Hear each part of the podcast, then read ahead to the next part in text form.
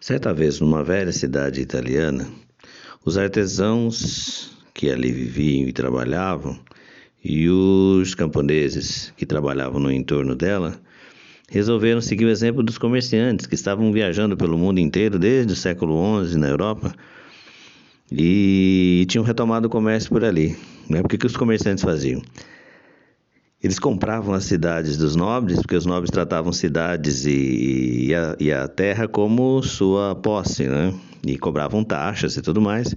Então, os comerciantes, para não ficar pagando taxa toda hora, toda hora, compravam a, a, o direito de governar a cidade. E a cidade virava uma comuna. E, e então eles passavam a governar a cidade e o nobre não punha mais o bico ali. Então, os camponeses de uma cidadezinha italiana que moravam ali perto daquela cidadezinha, né? E os artesãos que moravam dentro da cidade eh, resolveram a fazer o mesmo. Aí fizeram uma revolta ali e tomaram aquela pequena cidade. E às vezes não passava de mil habitantes, né? às vezes duzentos habitantes, era por aí.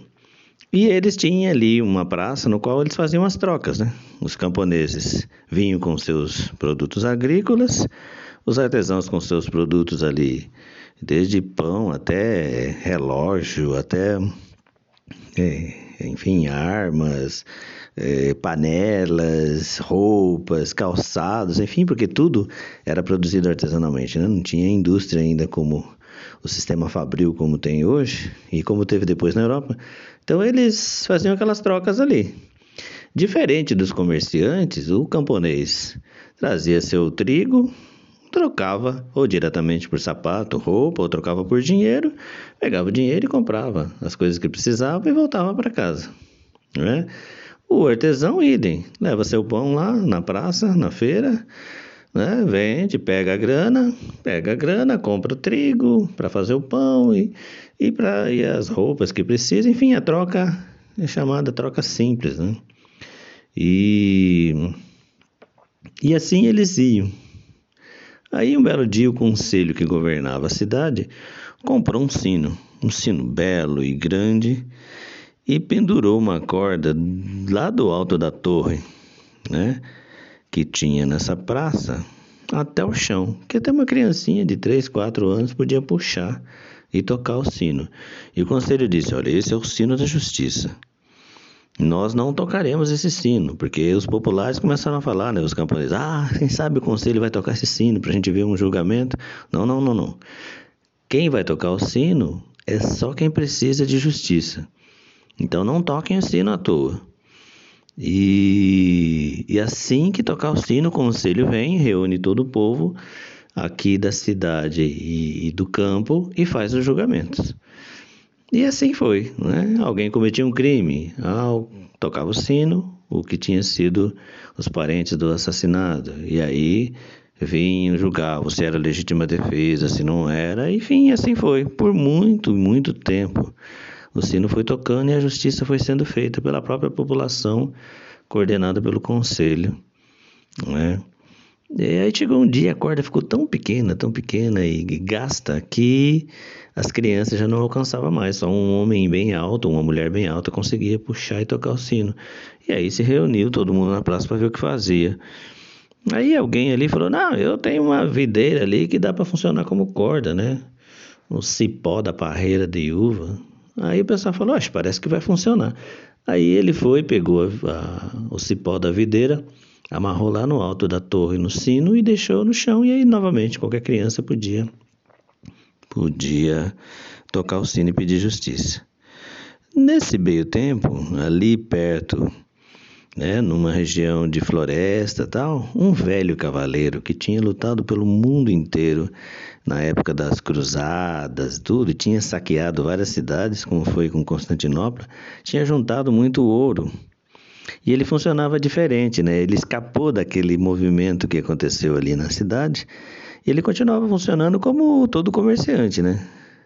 Ele pegava a grana dele, que ele tinha saqueado por lá, mandava os servos dele comprar produtos lá na feira, lá na, nos negócios dos camponeses, e ao invés dele consumir esses produtos, não. ele ia para outros lugares e revendia. E às vezes até ali naquela feira mesmo ele revendia, mandava revender e gastava assim a grana dele, né? Todo camponês, todo artesão pegava o produto, vendia, pegava o dinheiro, comprava outro produto e resolveu. E esse cavaleiro não. Ele pegava o dinheiro, comprava produtos, mandava vender os produtos, pegava o dinheiro em vez de comprar o que ele precisava. Né? Usar os produtos, ele não consumia, ele vendia novamente e assim ia. E vivia ali no meio de sacos e sacos de ouro e sempre gastando ouro que era o dinheiro da época, para poder conseguir mais ouro e gastava de novo. Ele nunca ficava com ouro na mão, mas, mas o, o ouro dele só crescendo nesse mecanismo né, de funcionamento. Ao contrário dos, dos, dos artesãos, ele, ele comprava para vender, ele não comprava para consumir. Né? Ele não vendia para comprar e depois consumir, ele vendia para comprar e depois vender novamente. Né? Era um comportamento totalmente oposto dos artesãos. E ele tinha o cavalo dele, o cavalo leal, né? O Loyal Horse, porque era uma história que veio da, lá daqueles lados de lá, da Inglaterra.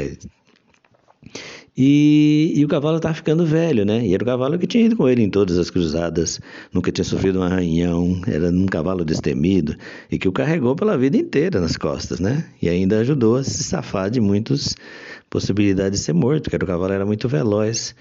E o cavalo ficando velho, falou: Mas o que, que eu vou fazer com um cavalo velho que não trabalha mais? Eu vou libertar esse cavalo. E tipo, libertou ele, velhinho. Ele ficava o tempo todo fora, batendo os dentes, né? Batendo o queixo de frio, como um dia de hoje, frio desse jeito. E ele soltou o cavalo para ser livre. Falou: Agora você vai ser livre, cavalo. Não é? Ou seja, na verdade, ele queria se livrar do cavalo que tinha servido ele a vida inteira. E o cavalo foi catando uma grama aqui, catando outra ali. E com fome, quase morrendo de fome. Aí, por acaso, ele entrou na praça. Entrando na praça, ele viu aquela folha que ainda estava verde da videira que tinha de pendurado como corda no sino, né? Ele foi direto, falou: Nossa, isso será uma refeição deliciosa para um cavalo morrendo de fome. A hora que ele puxou a folha, o sino tocou. O sino tocou, a galera veio todo para a praça. E uh, o conselho já veio para a praça, o que está acontecendo e tal.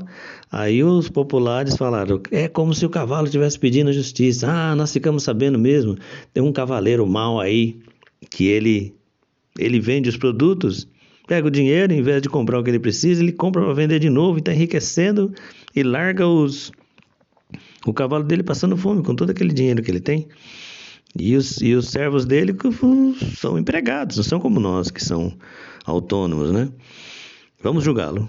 E aí o pessoal julgou mais pelo cavalo do que pelo que ele fazia com os servos, porque isso era uma coisa que se fazia em toda a Europa naquele período. Né? E até hoje se faz, né? Você contrata uma pessoa, paga ela e ela vai vendendo e comprando e tal. Pessoas acham normal isso. Mas o que fazia com o cavalo, não. E então fizeram o julgamento. E aí chamaram o cavaleiro e falaram: Olha, o cavalo te serviu a vida inteira. Ele te carregou nas costas, ele te salvou da morte. E agora que ele está velho, você vai abandoná-lo à fome para ele morrer? Essa liberdade sua aí está errada. Não, senhor. Metade do seu ouro será usada para comprar ah, um, um campo verde e um estábulo para ele morrer sossegado. É quando ele não puder mais caminhar, para estar sozinho, tem um estábulo, alguém para cuidar dele e tudo mais. O cavaleiro ficou triste porque o dinheiro para ele era mais importante que a vida do cavalo e até os, os servos dele, né? O ouro. Mas aceitou. E o conselho falou: e tem mais. Você e os teus servos vão fazer como todo mundo. Você, se quiser, quiser viver, tem que fazer como todo mundo. Vende seus produtos, compra o que você precisa e segue a vida. E os seus empregados também. Se não, tchau. E aí ele aceitou, meio contrariado, a viver nesse, nesse ritmo, né? É, até conseguir escapar ou morrer e viver como o resto do mundo estava vivendo. E então, é, aí o cavalo pôde então ficar feliz e viver até a sua morte bem alimentado e tudo mais. Eu quando vi essa história falei, olha, isso parece com o que a gente está vivendo, né? E quem trabalha de empregado, 20 anos às vezes está tá pertinho de aposentar e demitido. Às vezes trabalha 20, 30, né? 30 anos, 35, se aposenta, e aí o Estado capitalista fala que esses caras são um problema, né? Os aposentados são um problema, precisam fazer uma reforma da aposentadoria, porque estão gastando demais, ou seja, como o cavalo leal, trabalharam a vida inteira, deram seu sangue e na hora de descansar são liber, libertos, entre aspas, né? Ou mesmo os que estão na ativa, né? O cara trabalha, se dedica, não falta um dia, trabalha às vezes até doente, aí quando vem uma crise, demite. Então me parece que esse não é um problema do cavaleiro, ou um problema de um cavaleiro mau, né? Parece que é um problema do jeito de funcionar desse sistema que tem como objetivo acumular e não alimentar e não dar o bem-estar das pessoas, né? É, parece que é o que fizeram no Brasil e estão fazendo com os aposentados e os que estão empregados que são demitidos em épocas de crise. Bom, ficou meio longo, mas eu achei interessante essa história e quis compartilhar com você. O original é The Bell of the Old Atri, uma coisa assim.